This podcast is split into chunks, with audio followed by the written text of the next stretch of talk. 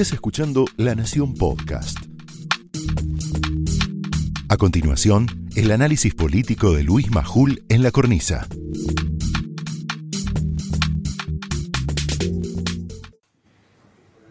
Desde que llegó al pico de su imagen positiva al decretar la cuarentena temprana, cada semana de gestión del gobierno de Alberto Fernández parece peor que la otra.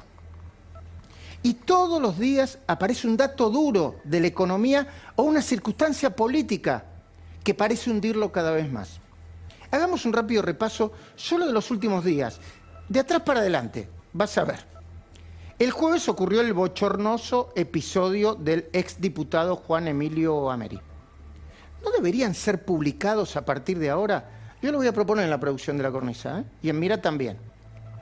Los antecedentes de cada diputado nacional y de cada senador nacional, antes de ser incluidos en cualquier lista, pero que nos lo den con dos meses de anticipación, ¿eh? no cuando están por votar. Ameri fue barra brava de River. Su cuenta de Twitter, lo que decía Sanz, es propia de un provocador, maleducado y prepotente. Una especie de Rodolfo Teljade, pero representando a Salta.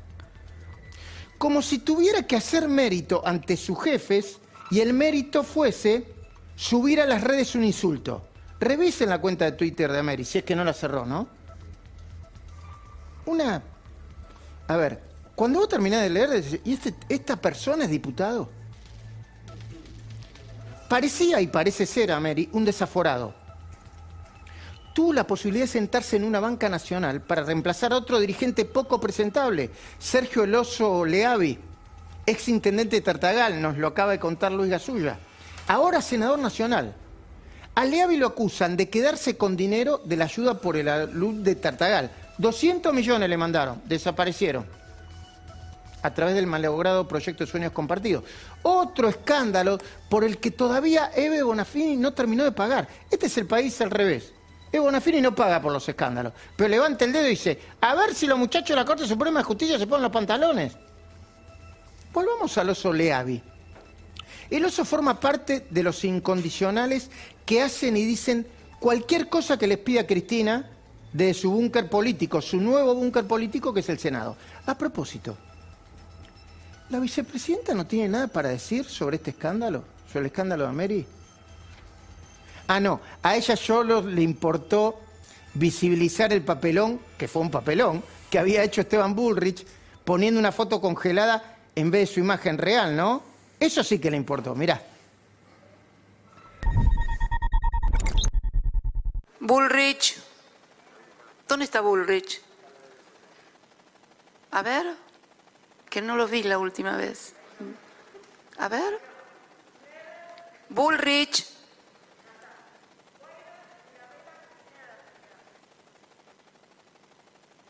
Bullrich. ¿Dónde está? Ah, ya lo vi. Ah, mira que eso. De Ameri no dijo una palabra, ¿no? Está bueno sacar la cuenta de cuánto nos sale, ¿no? La foto esa. De la pero, pero, pero, de Ameri no dijo una palabra. No, ¿no? pero eso es interesante, como- es, nuestro, como- es nuestra plata, nuestro tiempo, son nuestros representantes, no es una pavada lo que digo. No, es- no, no, no. No, no, pero no digo, porque. Pero lo de Ameri, no es lo que vos decís, digo, pero lo de- No, le claro. puso lo de Bullrich como una contra, Sí, como sí. una contra. Pero lo de Ameri es una pavada, no, no dijo nada. Ella no dijo nada. No, aparte es interesante cómo pero sí, sí, pongamos, pong- revisemos lo de la plata. Sí, claro, también. Sí, cómo, sí. cómo administra la palabra y el silencio la presidenta. E- Esto viene de, de larga data. Vos te acordás cuando fue lo de Cromañón, no dijo una sola palabra. Cada vez que hay algo que le incomoda directamente, hace de cuenta que no existe. Y sí, claro, saquemos la cuenta. Ahora viene el tipo y va a saber cómo le saca la, la- la ficha a todos. Lo que gana, lo que no gana. Los ensobrados, le dice el DIPI.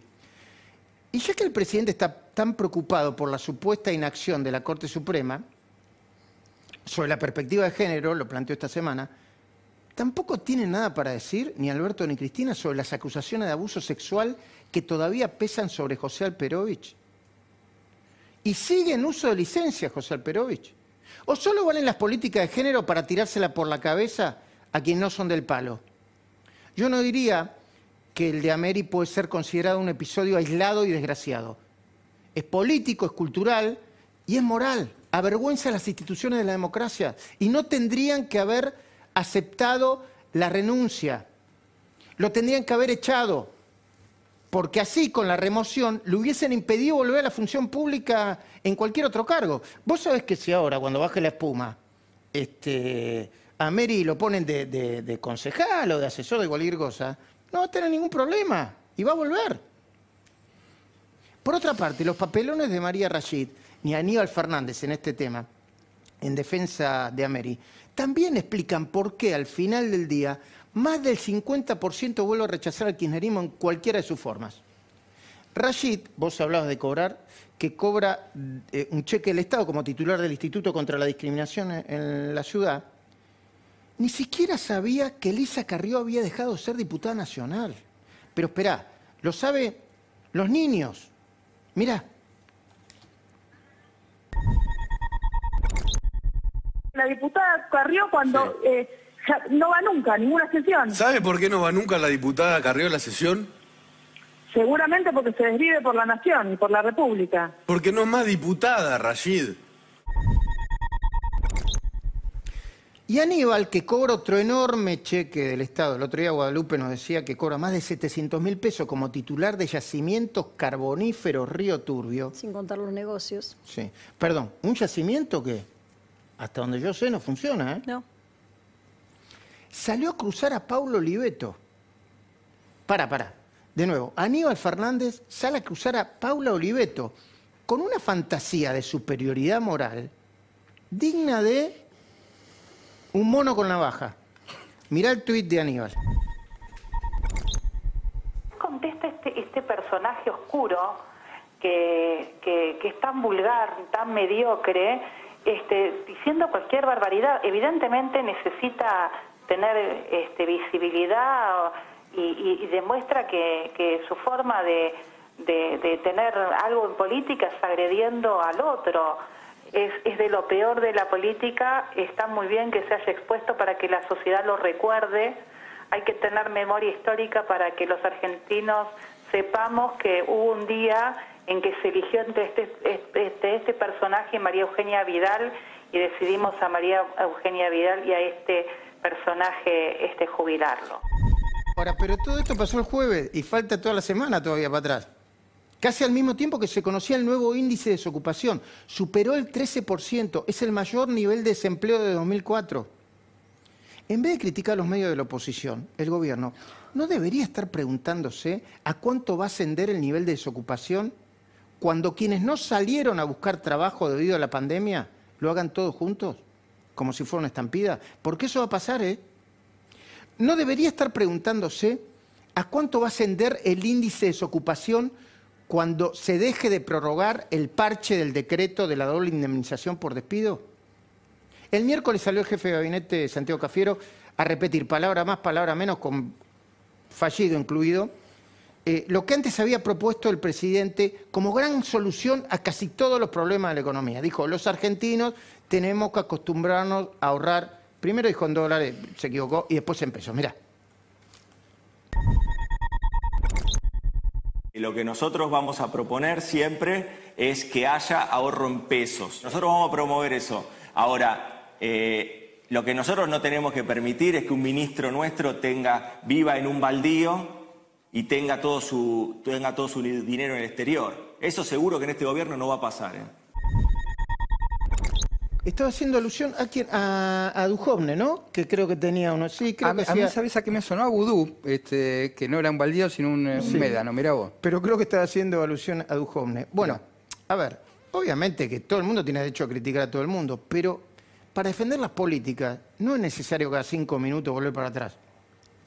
¿En serio nos van a seguir tratando como si fuésemos niños? Hablando del dólar. Porque esta película ya la vivimos mil veces. ¿Lo que tenemos más de 50? Y supone que los argentinos van a ir todos corriendo a poner el poco dinero que pueden ahorrar en plazo fijo con una tasa de interés que es menor a lo sumo o empata con la inflación. Yo diría que si los funcionarios quieren convencernos, hagan públicas sus declaraciones juradas al día de hoy. Así nos vamos a enterar qué ministros y qué secretarios están dolarizados o cuáles no. Porque como dice el DIPI, yo estuve revisando la cosa que decía, decía, hay un problema con la política, dice el DIPI. Los tipos te dicen que viven de una manera, pero ellos viven de manera distinta a lo que te dicen. Ahí hay un ruido que te rompe la cabeza. Y por ahí, si ellos se desdolarizan, todos, ¿eh? todos los ministros, por ahí los imitamos y copiamos su receta para invertir o para que nuestros pesos no pierdan su valor. Pero el martes el ministro de Economía, Martín Guzmán, sin advertir que tenía el micrófono abierto, le puede pasar a cualquiera, confesó que él también puede zarasear. Y presentó un presupuesto en el que nadie cree. Mirá.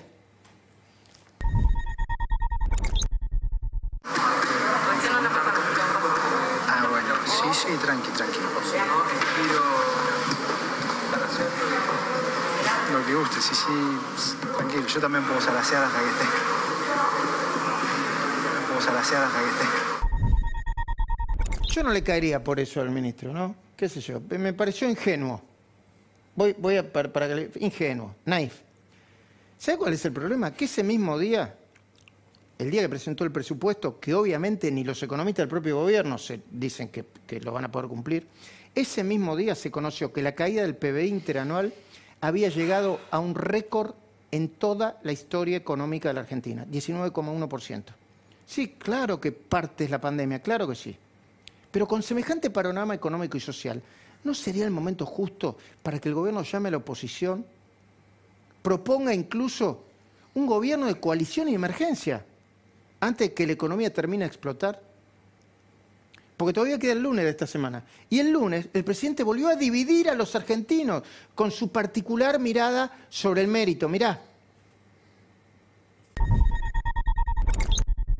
En verdad lo que nos hace evolucionar o crecer no es verdad que sea el mérito como nos han hecho creer en los últimos años. Porque el más tonto de los ricos tiene muchas más posibilidades que el más inteligente de los pobres. Y entonces no es el mérito, es darle a todos las mismas oportunidades de crecimiento y desarrollo. ¿Pero quién se la va a dar? ¿El Estado? Que no, no, no, no llega a terminar de pagar la primera, la primera cuota del IFE en algunos casos. Es mentira que el Estado está presente. Es un Estado deficiente este. Que viene de antes, sí, está bien, pero es un Estado deficiente. Y no solo eso. En la semana, falta de soluciones para los problemas del país, se dedicó el presidente a identificar sus diferentes enemigos, que son los mismos de Cristina. Los mismos enemigos que no dejan dormir a Cristina. Y que tanto Alberto como Cristina consideran dañinos para la democracia. Dañinos, ¿eh? A saber, primero, los medios y los periodistas. Críticos, ya sabes, María Julia, Federico, enemigo de la democracia. La oposición en general. Los fiscales y los jueces que hacen su trabajo a conciencia y no como parte de una justicia militante, enemigo de la democracia. Esta semana se va a conocer el nuevo índice de pobreza.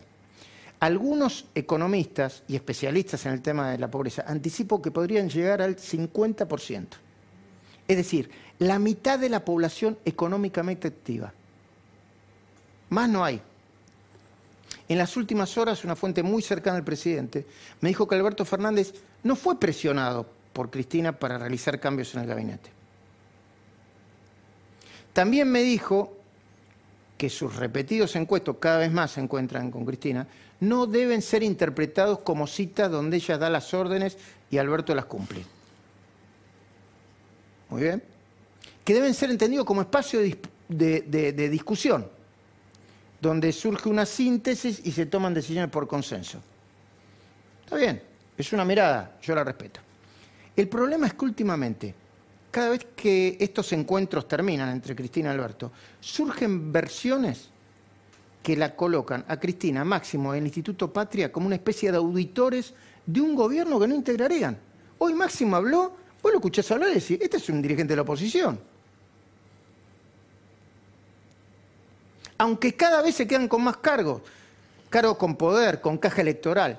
Pero es posible que Cristina Máximo, el ministro Guado de Pedro, e incluso el gobernador Axel Kisilov, obsesionados como parecen en los problemas judiciales de la expresidenta, no perciban que una buena parte de sus votantes, incluidos los que los ayudaron a ganar las elecciones de este año o del año pasado, los responsabilizan a ellos también por el actual estado de situación?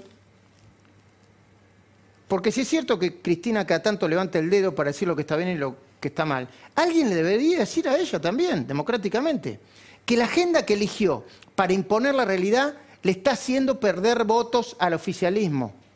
todos los días de la semana, incluidos los sábados y los domingos, como este domingo, también. Esto fue el análisis político de Luis Majul en La Cornisa, un podcast exclusivo de La Nación. Escucha todos los programas en www.lanacion.com.ar. Suscríbete para no perderte ningún episodio. Estamos en Spotify, Apple Podcast, Google Podcast y en tu reproductor de podcast favorito. Seguí escuchando La Nación Podcast.